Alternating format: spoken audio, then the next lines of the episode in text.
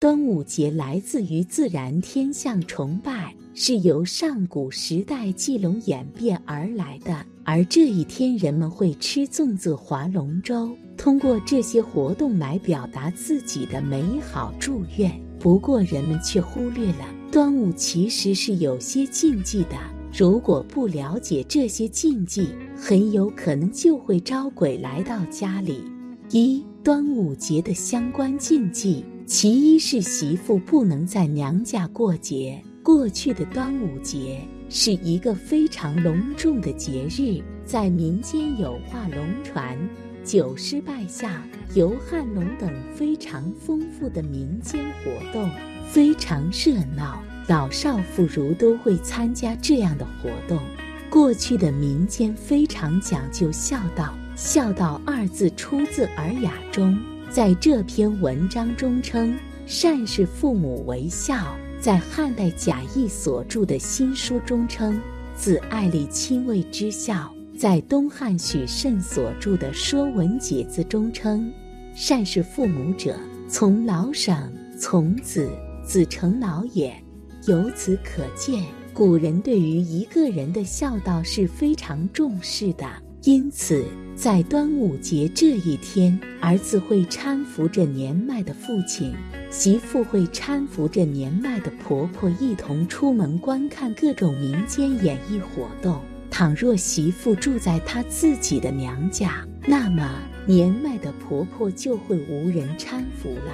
基于此，在端午节这一天，媳妇是不会住在她自己的娘家的，并且。娘家从民间礼仪的角度上来讲，也是不允许姑娘在端午节这一天住在自己家的。其二是不出游和游泳。上面我们已经说了，在端午节这一天会有许多民间文艺活动，妇孺老少都会参加。假如自己撇下家人出远门游玩，家人就会出现无人照顾的现象。年迈的父母和稚嫩的幼子怎么办？他们还怎么能够去参加或观看各种文艺演出呢？恐怕他们就难以开心地参加了。基于此，在端午节这一天，人们是不能够出远门独自游玩的。至于不能够游泳的理由，其实很简单。古人认为，端午节仅仅是夏季的开始。温度还没有完全升起来，水温还很低。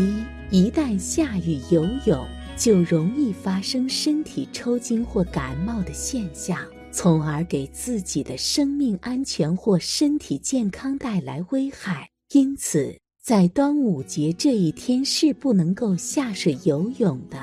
其三是不吃隔夜食物，不吃生冷食物，不吃油腻食物。古人认为，端午节这一天是春天的结束，夏天的开始，是五毒节。蝎子、蛇、壁虎、蜈蚣、蟾蜍就要外出活动，它们有可能因饥饿而寻找食物，进而对五月初四没有吃完的食物造成污染。因此，五月初四没有吃完的隔夜食物是不能够食用的。五月初五，端午节是春夏之交，人们的身体还不能够一下子从春天的状态中转换到夏季的状态中，因此对寒凉的耐受程度还非常有限，是不能够吃生冷食物的，否则会给自己的身体健康带来危害。另外，五月初五端午节这一天还需要祭祀自己的祖先，祭祖是需要祭婚的，否则就是对祖先的不尊重。因此，端午节这一天也是不能够吃油腻食物的。其次是儿童带的香包忌丢失，在北方一带，小孩子有佩戴香包的习俗，小孩子带的香包是不能丢失。传说，如果小孩子丢失了佩戴的香包，一年之内会有大灾。端午节过了以后，小孩子要将所带的香包扔到水里，这样才能免除火灾。其五是端午节忌举行喜庆活动。端午节最重要的的内容就是祭祀先人，而祭祀时难免产生悲伤，因此这天是不适合向别人说祝福的，当然也不适合举行和参加开业、结婚、庆典等喜庆活动。加上端午节是每年的农历的五月初五，这天是阳公祭日，绝不能被选来作为办理开张、动工。嫁娶、签订合同等重要事项的日子。其六是端午期间严禁房事。古人认为五月是九毒月，而端午为九毒首日，天地气场不正的时候，必然会影响到人的身心。所以，如在九毒日交欢房事，必须会中邪毒伤身体。因此，古训严禁端午房事，并且规定从五月初一到初五，女子应该归宁，在父母家度过，夫妻分开，并把这天定为归宁日。二、端午为什么是最毒的日子？端午节天气热，五毒醒来，不安宁。端午节来临，也是毒虫开始纷纷活跃肆虐的季节。这里说的五毒，指的是传统五种毒物，分别指的是毒蛇、蟾蜍、蝎子、蜈蚣和壁虎。也有说法五毒没有壁虎，但多了蜘蛛。其实这是源于武侠小说。其实原本的民间五毒并没有蜘蛛，只不过被五毒教发扬光大，深入人心。很容易让人觉得五毒之中就应该有蜘蛛，毒虫肆虐。过去的居住条件有限，再加上环境的原因，毒虫很容易就会进入家中，造成一定的危害。所以端午节插艾叶的习俗，一方面就是为了防范五毒。这里说的端午节是毒日，一方面指的是端午过后。毒虫开始增多，但这并不是端午是毒日的主要原因。其次是天气的影响。农历五月，一年中阴阳交合之月，身体里积聚了半年的热毒会在这个时间发出来。毒月的毒，一面是夏天的湿热，会浊之气；一面是身体里的湿热。寒湿淤积，这段时间容易化成小疹子、痘痘、痒疙瘩等发出来。很多人这段时间身上特别容易长痒疙瘩、小疹子或者发痘痘、发脚气，所以在端午节这天，人们会在自家门口挂上艾草，有的地方挂菖蒲，目的是一样的。艾草和菖蒲本身就有香气。都有驱虫辟邪的作用，还有在手腕上给孩子戴五行线，五种颜色：金、木、水、火、土。金代表白，木代表青，水代表黑，火代表红，土是黄。目的是驱邪，还有的地方挂香囊，五颜六色，小巧玲珑，既美化了生活，又防虫驱毒。有的地方喝雄黄酒用来辟邪防疫，对抗蚊虫叮咬。传说当年白蛇就是在端午节这天喝了雄黄酒才现出原形。而一说毒，人们就会想到蛇蝎，让有毒有害之物现原形，让它不能对人类产生损害。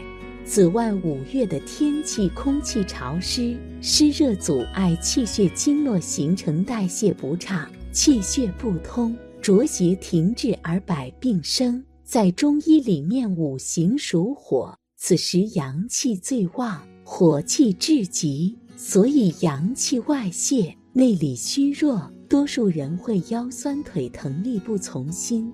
关于五毒月，虽然只是一个说法。但是也是有一些禁忌的。古人认为，农历五月病邪丛生，在这个月里，人们务必端容肃己，切勿行淫，严禁杀生，否则会严重伤身损气，消耗精元。还应该节制嗜欲，饮食清淡，益肝补肾，所以有三样东西最好不要吃。第一，不吃生菜，不建议人们在五月经常吃凉拌菜，尤其是生吃黄瓜、西红柿等。在炎热的夏季，人体很容易因为贪凉而吃生食，从而给脾胃增加负担，湿气盛行，更容易带来腹泻、湿气重等问题，影响健康。第二，不吃冷饮，夏天的冰饮料、冰啤酒都可能导致肠胃受到刺激，血管剧烈收缩，更容易带来肠胃功能紊乱，影响食欲，而且对脾胃比较差、体质虚寒的人来说，还容易引发急性肠胃炎等问题，更容易生病。第三，不吃或少吃肉，肉类尤其是烤肉。烧烤、炸串的都属于热性的食物，在读五月原本就容易出现暑热堆积，在肠道内淤积很多的热气，也会更容易带来痤疮、便秘、口干口苦等问题。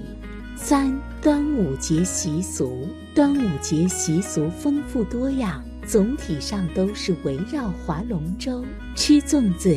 祈福、祭祀这几个方面，全国各个地方的经济文化有差异，每个节日的习俗在表现上也会有差异。一赛龙舟，赛龙舟是端午节的一项重要活动，是古代龙图腾祭祀的节仪，乃遗俗也，至今在中国南方沿海一带仍十分流行。